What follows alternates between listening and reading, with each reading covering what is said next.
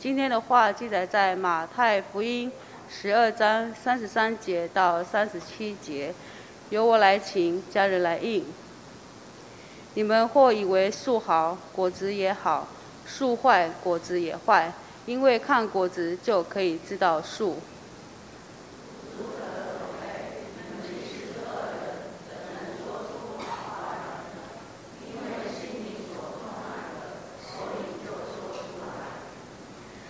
善人从他心里所存的善就发出善来，恶人从他心里所存的恶就发出恶来。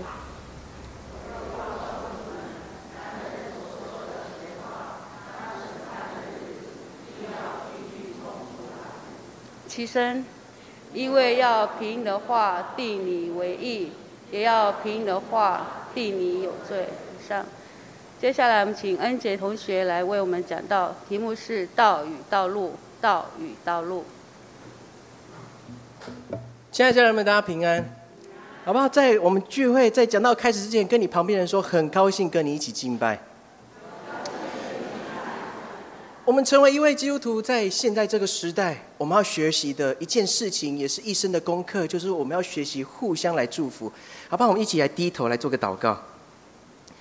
主，我们感谢你，你赏赐的平安在我们身上，让我们得到帮助，让我们得到能力。主，我们恳求你与我们同在，在每一次的敬拜里面，在每一次的礼拜里面，我们体会到神你跟我们同在的确据。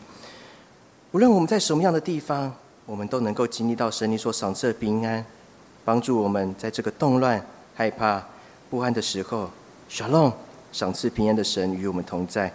愿你的话成为我们的帮助，献上感谢。我们将祷告，奉主耶稣的圣名求，阿门。在这两个礼拜，几乎快到这一个月以来，我常在想一件事情，就是要不要去剪我的头发。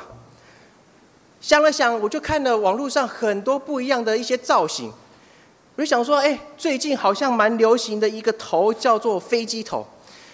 我想了很久之后，我决定在昨天下午的时候，毅然然决到了来到了理发店。一进去，我就告诉那个理设计师说：“我要剪飞机头。”那个设计师用很下下课的眼神看着我说：“你确定吗？那个头发很短哦。”我说：“我确定，因为我看网络上那个照片看起来都还不错看，我相信我应该也可以驾驭这个发型。”有时候我们在讲话的过程当中。或者是我们在与人与人相处的关系当中，有时候我们幻想这个结果会是这样；有时候我们幻想说，希望我们讲出来的话能够帮助别人，能够让别人得到鼓励。但当我们要是讲错话，或是用错方法的时候，有时候就跟我的头发一样，算是一个失败品。耶稣在那个年代，在耶稣他在那个年代，他被人唾弃，甚至很多人不喜欢他。那是那是因为耶稣他讲的。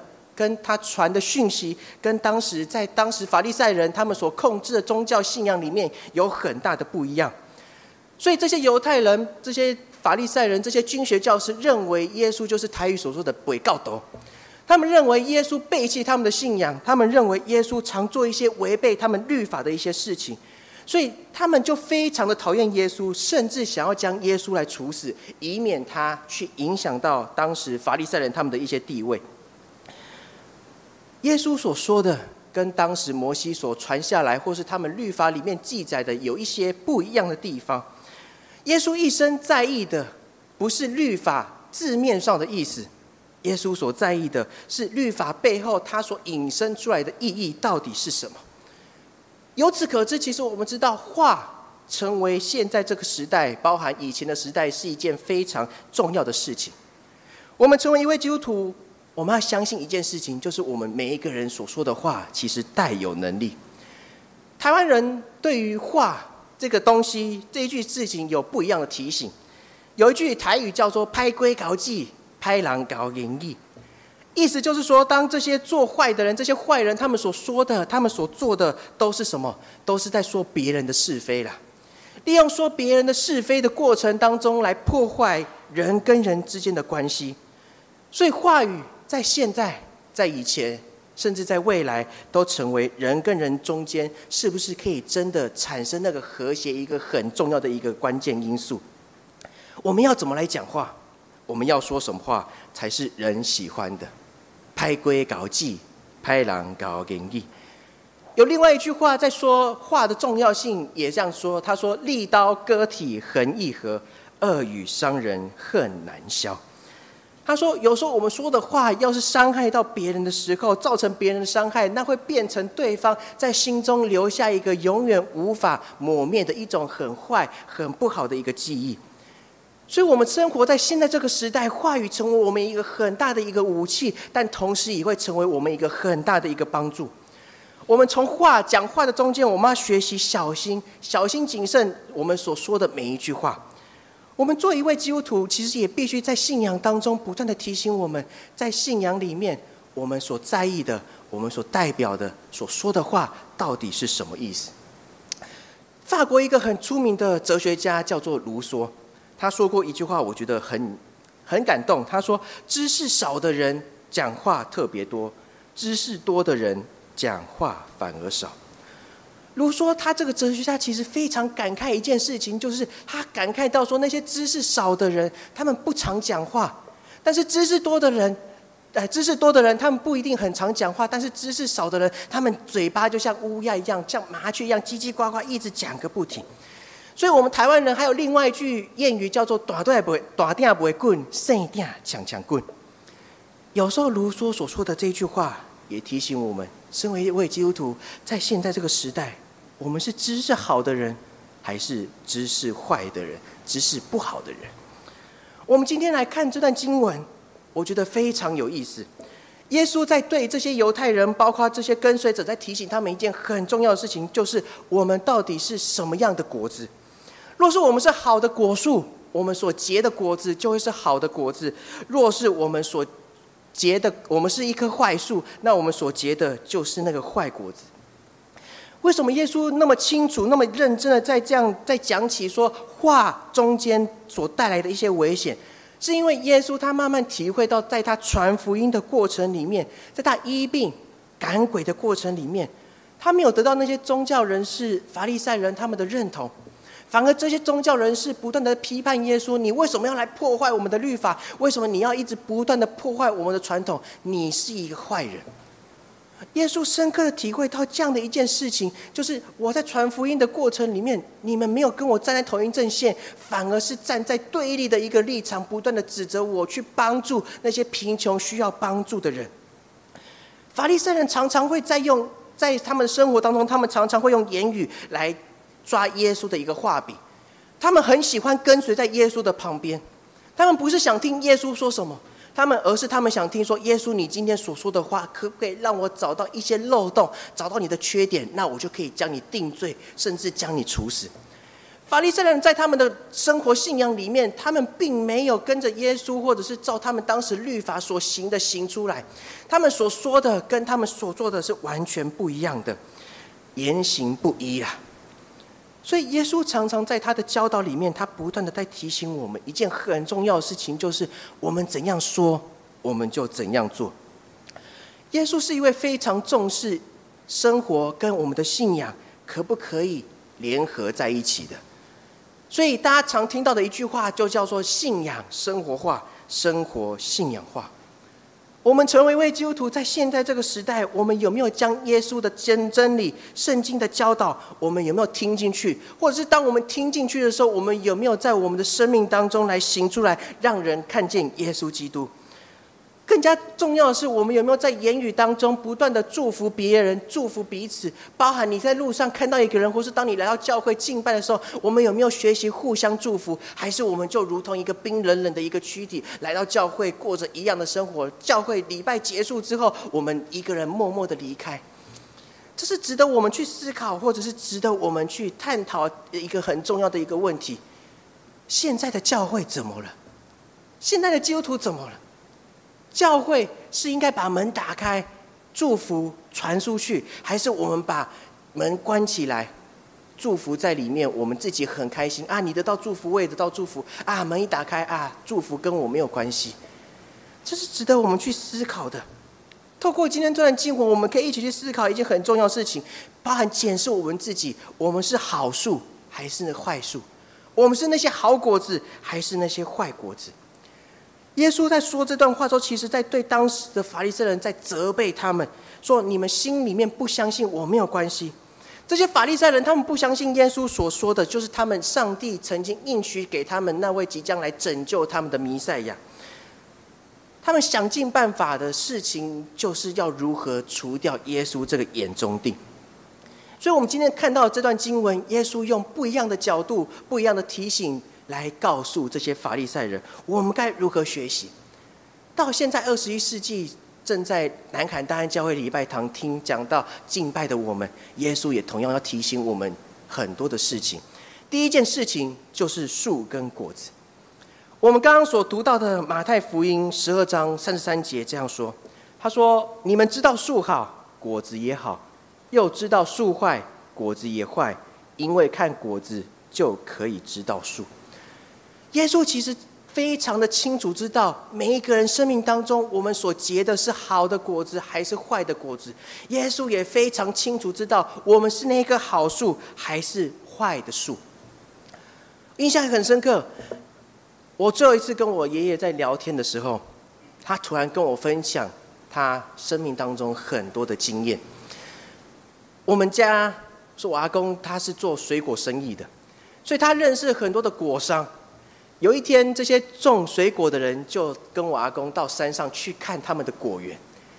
这个种水果的人，他远远一看，看到一棵树的时候，他就告诉我阿公说：“啊，你看，这张球是败，这棵树是坏的。”我爷爷就回答说：“哪有可能那么远的地方站在这边，或是有点像是从现在站在。”教会这个地方看到那个八方云集，你就可以知道那棵树是好的还是坏的。我爷爷说：“怎么可能呢？”他说：“你看那个种水果，他就回答到说：‘你看那个树看起来黄黄的，你可以看到它所结出来的树根，它所延伸出来树根不是特别的大。你又可以远远看到这些水果好像有一些营养不良，所以我远远的看，我就知道这棵树是一棵不好的树。”这样的一个经验，我阿公告诉我说：“有时候人远远的看你，也知道你是什么样的人。我们所说的，我们所做的，我们所散发出来的那个气质，其实有时候人不一定要跟我们有深入的交流，有时候远远的一看，就可以知道我们是什么样的人。”耶稣在这个地方，其实对我们有一个很重要的提醒，就是我们怎样来看我们到底自己是什么样的树。所以树跟果子其实产生的是一种连带的关系。我们的信仰、我们的生活、我们所说的、我们所做的，也是连带关系。有些人觉得说，我可以很清楚的分明一切。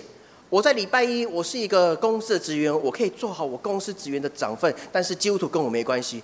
当礼拜天、礼礼拜六、礼拜天到教会或是参加聚会的时候，我可以卸下我身为一个爸爸、身为一个职员、一个。一个身份的一个关系，我就是一个基督徒。我们所说的身份，在我们不断在成长，或是时代时间慢慢的在演变的过程当中，其实扎在我们身上的身份会越来越多，也代表着增增增加在我们身上的压力也会越来越多。正为为基督徒，我们比别人还要幸运的一件事情，就是当我们压力越来越多，当我们所遇到的困难、所遇到的困苦越来越多的时候，我们不像别人没有依靠，我们有一位耶稣，有一位神一直陪伴在我们身边，不是吗？但是我们往往会说：“啊，耶稣啊，请你先在旁边等一下，我现在是一个爸爸，爸爸跟基督徒跟信仰是两回事。”这是值得我们在信仰当中不断去思考的一件事情。我们的信仰跟我们的生活绝对不能是脱钩的。我们的生活需要靠信仰来帮助我们，来支持我们，来提醒我们，让我们所说的、所做的能够合乎真理，合乎耶稣的教导。箴言十二章十三到十四节也这样提醒我们说：嘴唇恶人想得坏人的猎物。一人的根结出果实，嘴唇的过错是恶人的圈套，但一人必脱离患难。我们的口所说的，我们的行为所做的，将来会成为我们一个很重要检视我们自己人生的一个很重要的一件事情。我们做坏事，就如同很多时候在外面你在佛教听到的是因果轮回。当我们佛教它常常倡导说，当你做好事，你就可以进入到西方极乐世界；当你做坏事，你就会得到报应，你有也许会被阎罗王判落在十八层地狱里面。真言的这个作者在我们在这个地方，让我们有一个新的看见。那个看见就是，当我们成为一位基督徒，当我们成为一位跟随耶稣的人，我们是要被称为义的人。我们是一个义人，那我们是不是用我们的嘴巴，用我们的行为去结出一个良好的果子，用我们的生命去见证基督，来荣耀上帝的名？这是很值得我们去思考的一件事情。我们到底为这个社会、为这个国家，甚至在我们的家庭里面，我们到底做出了什么，能够来荣耀神的名？这是我不断在在我的信仰生活里面不断的在反省的一件事情。每天晚上我在睡觉前，我都在想说，我今天到底做了什么事情是可以值得大家来赞美神的？有时候觉得很惭愧的一件事情，也许我今天或者是一个礼拜，我根本就没有做到身为一个传道人，身为一位基督徒，我们该做的一个本分。有一天我来到文化大学的时候，我去文化，当时还在文化大学读书的时候，我就远远的看到有一个人，我心想这个人的背影。跟我一个同学非常的相像，我就想说不会是我同学吧？因为我那个同学他在社会上是有一定的地位，但那个地位不是比较好的那一种，而是比较坏的那一种，就是意思说他有在五雷气头啦。我想说这个人应该是不可能是我同学，因为他做一件事情让我非常的惊讶，他旁边一样跟了一群的人，大概五六个小弟。那五六个小弟跟他的都有一件事情，就是他们像摩门教一样，大家有没有看过摩门教？骑脚踏车在路上，然后拿着一本圣经说：“你要不要来信耶稣？”他也在做一样的事情。我就突然跟他打招呼，我说想说确认一下，发现就是他。于是我就问他说：“哎，我们就找个地方坐下来聊天。”我说：“你怎么会突然从一个大哥级的人物，变成现在在校园门口拿着圣经告诉人说？”呃，要悔改哦！耶稣是我们的好朋友。他跟我分享他一个生命的一个见证。他在某一天即将要去跟另外一个帮派去输赢，叫要战斗的时候，他那天受了很严重的伤，被送到医院。在他被送到医院的过程当中，他其实依稀可以听到救难人员在旁边所说的话。救难人员很着急，他说：“再用力一点，再着再努力一点。”他好像快不行了。他听得到，但是他没有办法反应。于是他就向神祷，他就突然想到说：“因为我们的高中是读丹江高中，所以一定要做礼拜。”他曾经想到说：“当牧师有说过一句话，当你遇到事情的时候，你要呼求神的名。”他就想到这件事情，于是他说：“好吧，耶稣啊，如果你救我。”我愿意将我的全人全心交在你手中，因为我们最常讲这句话。当他再次醒来的时候，他虽然身上伤很严重，他复健的过程很久，但是他下定一件事情，就是他要脱离过去那样的生活。他说他不太会看书，不太会写字，但是他要用他的生命去见证耶稣。我说，可是那你这些？旁边还是有一群小弟在维护你的安危啊！那这样人看到不是很奇怪吗？他说，他当他倒在那边的时候，大家他的小弟也围在旁边嘛。突然有一个声音，他们同时听到一个声音，就说要回到我的面前。所以当他们回来之后，他们几个康复后，他们不断的在他们在思考这件事情是到底是幻听还是什么，因为。他们当时是一个有在拜关公啦，所以当你听到这些奇奇怪怪的声音的时候，代表说你可能有一些不好的东西跟着你。当他们说：“哎，你也听到，我也听到，他要听到这样的一件事情的时候，他们说：那真的是神给我们第二次机会，要我们去悔改。”到现在，我看到他的脸书，他们这一群人，他们脱离了这些黑道的一个背景，他们每一个人都很专心的在教会里面服侍。一个曾经是黑道大哥的人，以前过着打打杀杀的生活。当神进入到他的里面的时候，他重新检视他的生命，他悔改来到神的面前说：“神啊，对不起，我曾经我所说的、所做的是让你的名受到侮辱的一件事情。”他开始转变他的生命，他在教会里面成为一位非常好的同工。有时候我们来看旧约，或是当我们在看新约的时候，不也在讲一样的事情吗？旧约在讲先知的一些故事，这些先知的出现，他们希望的是，当他们所说的话，他们遵照神的话，一点一滴的来宣告、来宣扬给犹太人听的时候，就是希望犹太人能够悔改，来到神的面前。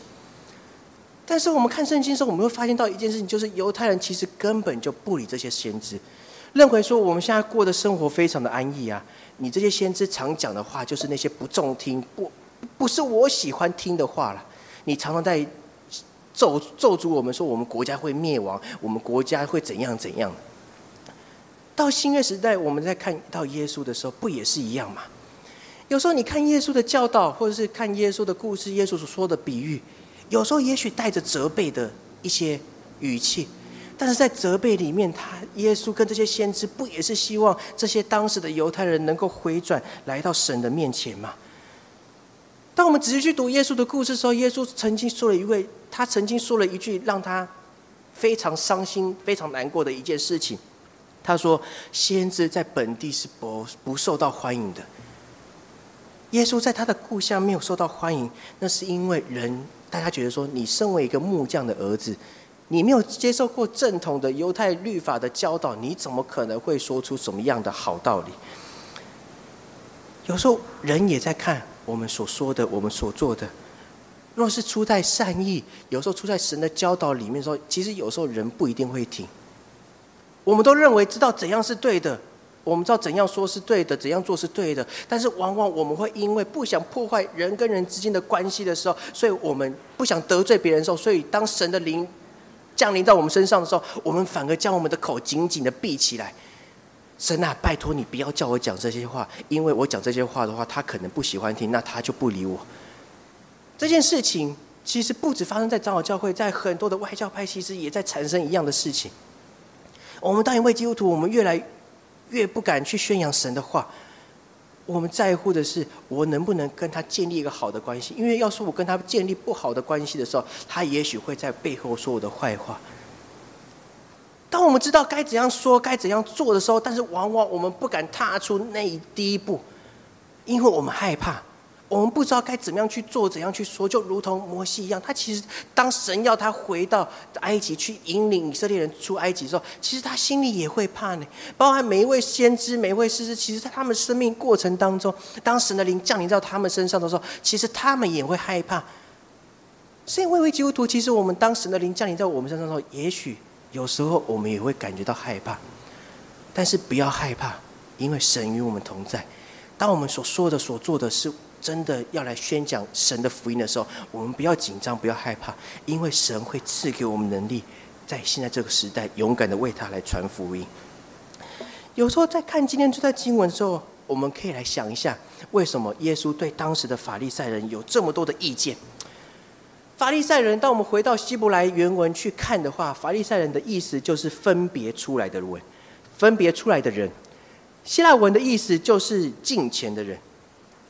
耶稣感慨的是这一群分别出来的人，这一群敬虔的人，他们没有照着神所教导的一点一滴去遵守，反而他们常常去指责其他人说：“你们不够敬虔呐，你们不像我一样啊！我每个礼拜我奉献了一堆，我每天的事情就是在。”神的殿中，我不断的去服侍他。你们都有你们自己的事情，你们比我不够敬虔呐。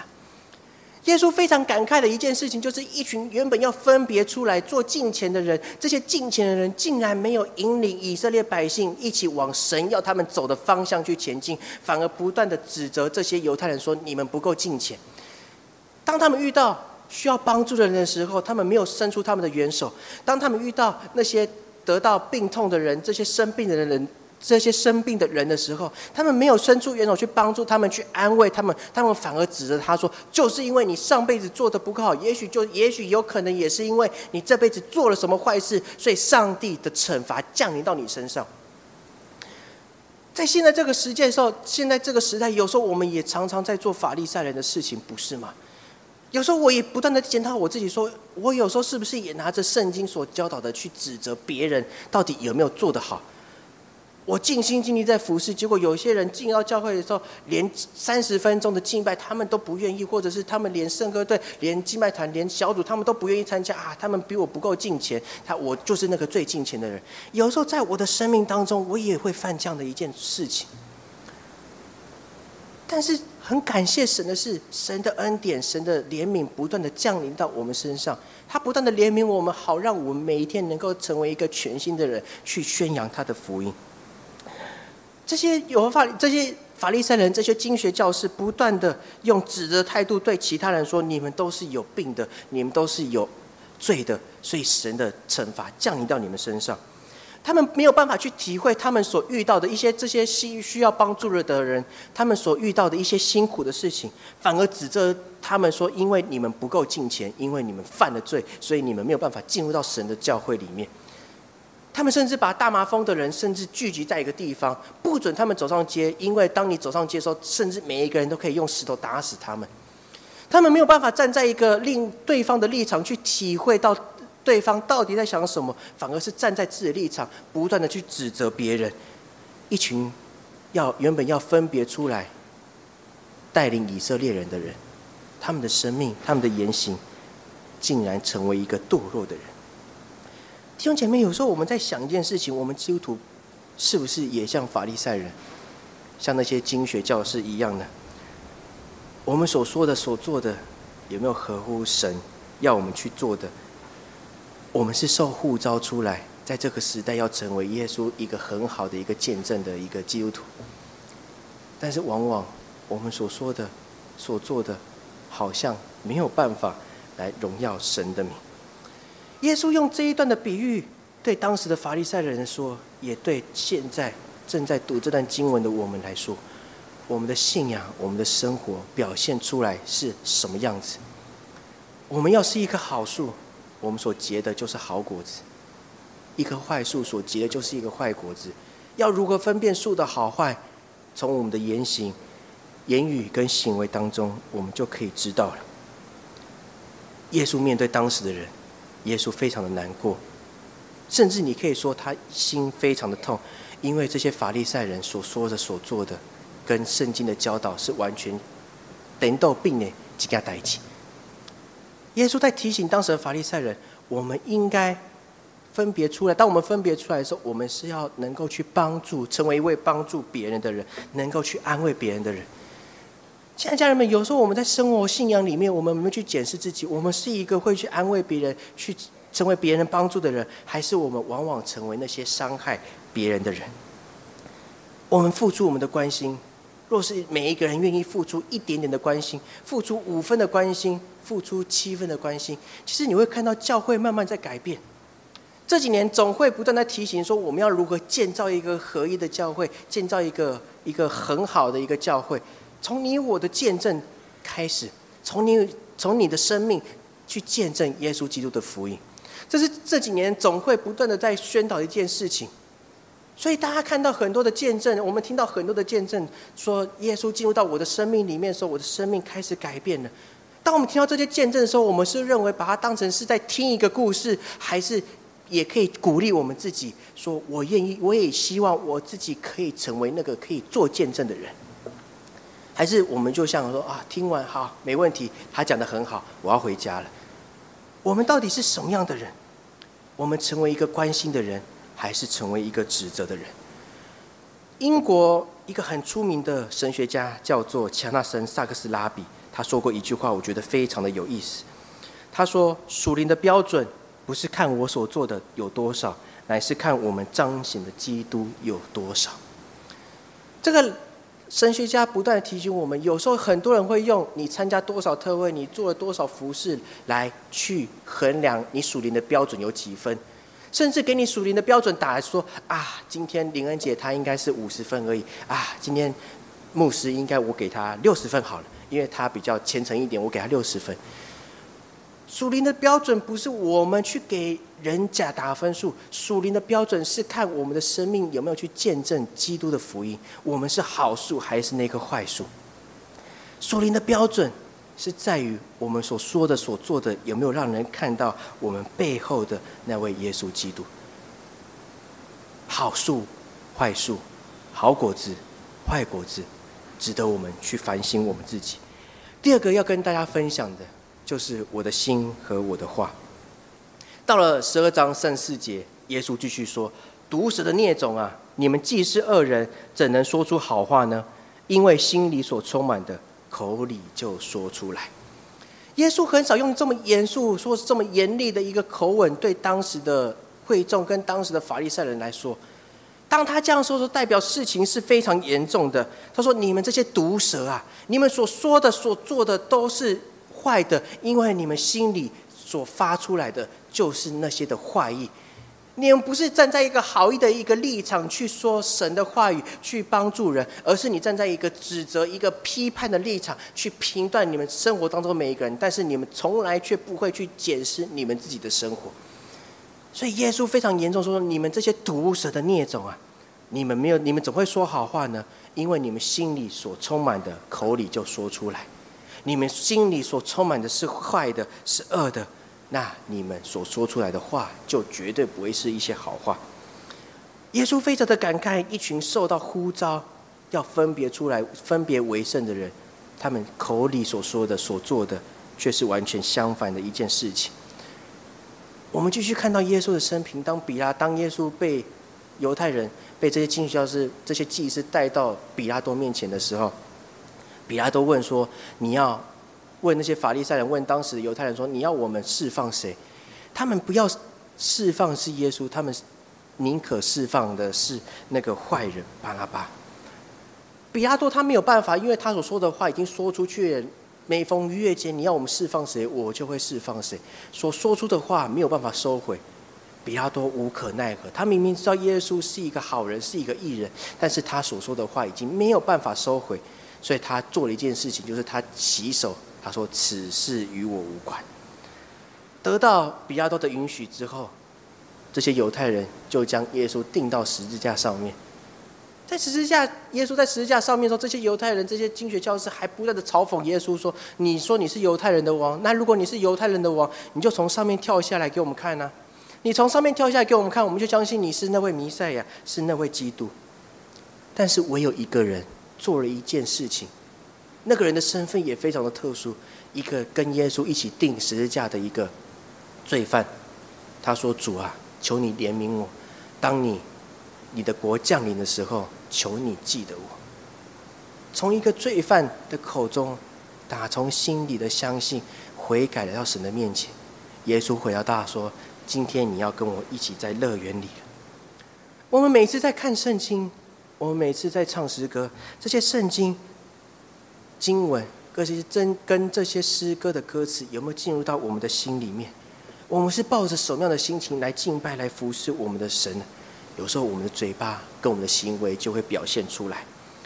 箴言十二章十八节，他说：“说话浮躁，犹如刺刀；智慧人的舌头却能医治人。”意思就是说，当我们说话浮躁的时候，有时候我们所说出来的话，就像一把利刃一样，不断的在刺伤别人。成为一位智慧人，我们的舌头去能够帮助需要帮助的人。在我国小的时候。我做了一件事情，到我现在永远很深刻，印象非常，印象很难忘。有一天，我在就在下课在玩的过程当中，有一个同学就跑过来跟我说：“恩姐，那个你不要跟那个谁谁谁一起玩，因为他的他家里的人都怪怪的。”我说：“哎，大家不是都是好朋友吗？一二年级。”大家都是好朋友，一起学习，一起出去玩，一起打篮球什么。我说大家不都是好朋友吗？为什么你会说他们怪怪，不要跟他玩？他跟我说，因为我妈妈说他们家里人都是变态。我说哦，那时候一年级我根本就什么都不懂，所以我就说哦，变态好，那我不要跟他玩。所以当那个每次那个同学跑过来的时候，就有没有大家有没有看过像是一个水碰到油，那油一散开之后，水就马上往往旁边散开一样。我们就像那样，他一来，我们就马上散开，然后在别的地方再次聚集起来。当他一跑过来，我们又在别的地方又散开来。有一天，那个人就突然逮到一个机会，我在上厕所的过程当中，他突然也在旁边上厕所，跑不了了。于是他就说：“恩姐啊，为什么你每次看到我，你都要跑掉？”我就说：“因为有人说你是你家你家的人都是变态，靠近你的人也会变成变态，所以我不要靠近你。”我们老师听到这句话的时候，他就在班会的时候跟我们全班一讲说：“对，没有错，这个学生的家庭，他的爸爸是有精神方面的疾病。他爸爸曾经是非常有名的外科手术的医生，但是因为工作超时的关系，他太累，所以有一天突然整个人都不对劲了，发疯掉，他智力退到只剩下五岁。”他的妈妈因为要一肩扛起这个家的经济，所以他到处打零工，在 seven，在很多地方，他不断的去打零工。这个家庭，这个学生，他家里过得很辛苦。他转学了，他二年级已经转了三间学校。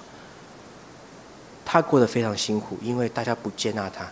你们今天所说的话，已经伤害到这个学生、这个同学的心，你们必须要跟他道歉。当时我们因为。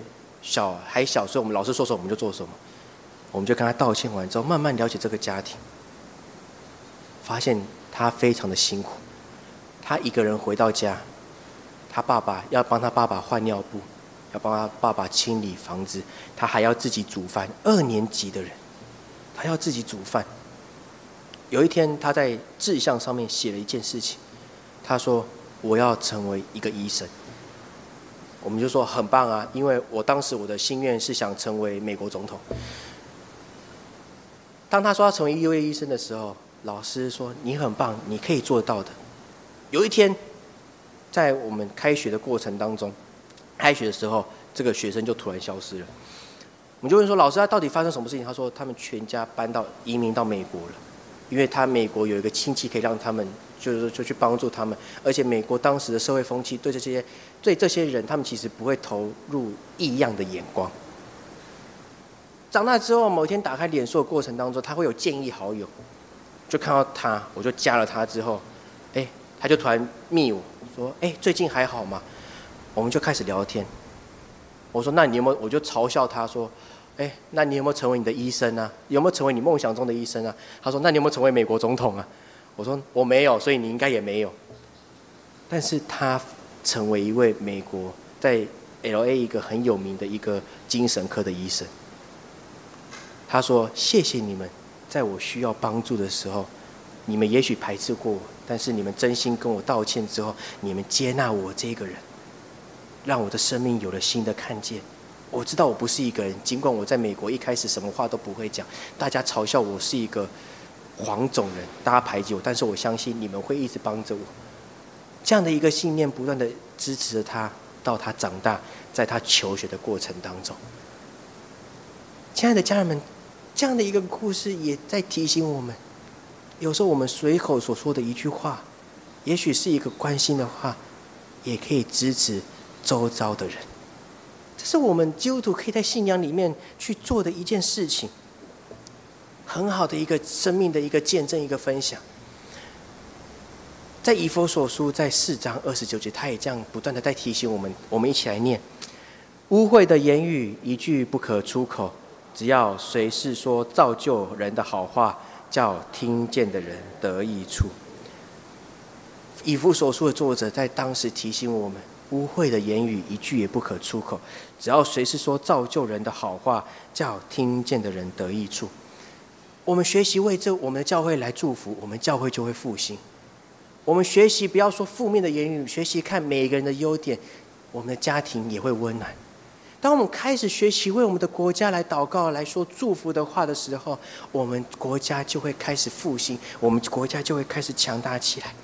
求神帮助我们，这个成为一位基督徒，我们有一位很重要的使命，为周遭的人来带祷，为周遭的人。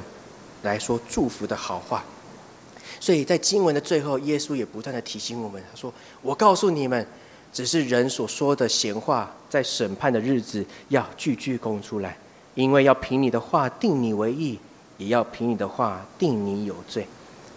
话跟审判是连带关系。耶稣在这个地方更清楚的提醒我们，我们所说的话，我们所做的，就像是。”天上有一位记录者一样，不断的记录我们所说的、所做的。当我们有一天回到神的面前的时候，我们所说的、所做的，神要为我们打分数。家家人们，当你听到这句话的时候，你会感到害怕吗？我听到这句话的时候，我心里会害怕。我们每一个人都必须要为神来交账。当我们来到神的面前，他说：“莲姐，你这一生了，我来看看哦，你讲了什么话，加几分？你讲了什么话，扣几分？加加减减，扣下来啊，不好意思，你没有办法进入天国，你必须要去地狱。”但是成为一位基督徒，耶稣也不断的提醒我们：我们所说的，我们所做的话，跟审判我们的生命，其实跟末日的审判是有关系的，因为。我们最后都将对神来负责任。最后跟大家分享一个故事，就是苏格拉底的三个筛子。有一个人来找苏格拉底说：“苏格拉底啊，我是我姐，我是结晶还蛮恭维啦，所以我讲话的时候常常会伤害到别人，求你教教我该如何说话。”苏格拉底给他三个筛子，他说这三个筛子分别代表三件事情。第一件事情就是，当你要说话的时候，你要先想想第一个筛子就是。事情是真的吗？若是假的，你就不要说。他说好。第二个筛子代表说，你所你讲的内容是出自于善意吗？若是是善意，那你就可以讲；若是你是恶意，那你就不要讲。第三个是对人是重要的吗？若是是重要的话，你可以讲；不重要的话，你就不要来讲。苏格拉底的三个筛子也在提醒我们：当我们要讲每一句话，当我们要做每一件事情的时候，我们都要想好。这三件事情，我们就不怕。当我们来到神的面前的时候，我们必须要向神交账的这件事情。在希腊文里面，logos 代表的是道、道路。什么是道？什么是道路？这是在教会里面常听到的一句话。简单来说，就是神的话语成为我们的真理，神的话语成为我们一个很重要的一个提醒。当我们愿意跟这些来做的时候。神的道路自然而然会引领我们慢慢的往前走，不要害怕失败，不要害怕会经历过什么高山低谷。大卫的一生不也是如此吗？他经历了许多的患难，他经历到很多。他原本是一个高高在上的国王，因为自己犯的错，所以他必须要得到神的惩罚，刀剑必不离开你的家。他后来受到他儿子追杀，受到。将军的叛变，他最后再回想一件事情，就是他写下了诗篇二十三篇非常美的一首诗歌：“耶和华是我的牧者，我必不致缺乏。”神的话进入到我们的心里面，我们可以，我们就会知道如何去检视我们自己的人生，不是靠长老说的，不是靠执事说的，不是靠传道或是哲学生或是牧师所说的。而是神的话亲自引领我们每一个人。Don't be afraid，不要害怕，勇敢的往前走。当我们学会祝福，当我们成为一棵好树，神的话进入到我们生命里面，我们成为一棵好树的时候，我们所结的果子就会是好的果子。这个好的果子，就是你跟我。好树也是你跟我。我们不会是一个坏事，因为当我们站在神的面前宣告神是我们的神的时候，我们要一生跟随他的时候，那棵坏树的坏的营养已经从我们的生命当中完全的消失。我们成为一个好树，我们成为一个新造的人，在耶稣基督里面，学会祝福，学会彼此接纳，学会去关心，学会去带导，好不好？跟你旁边人说，我们要成为一个温暖的基督徒。我们一起低头来做个祷告。神啊，求你帮助我们，求你扶持我们。我们都有我们软弱的地方，有时候我们会知道有些地方我们做的不够多，有时候情绪无法控制的时候，我们很常从我们的嘴说出一些伤害人的话。主啊，求你赦免我们。我们在学习的过程当中，也常会遇到一些阻挡，遇到一些困难。但是神啊，我们相信。你的能力，你的爱，始终没有离开我们。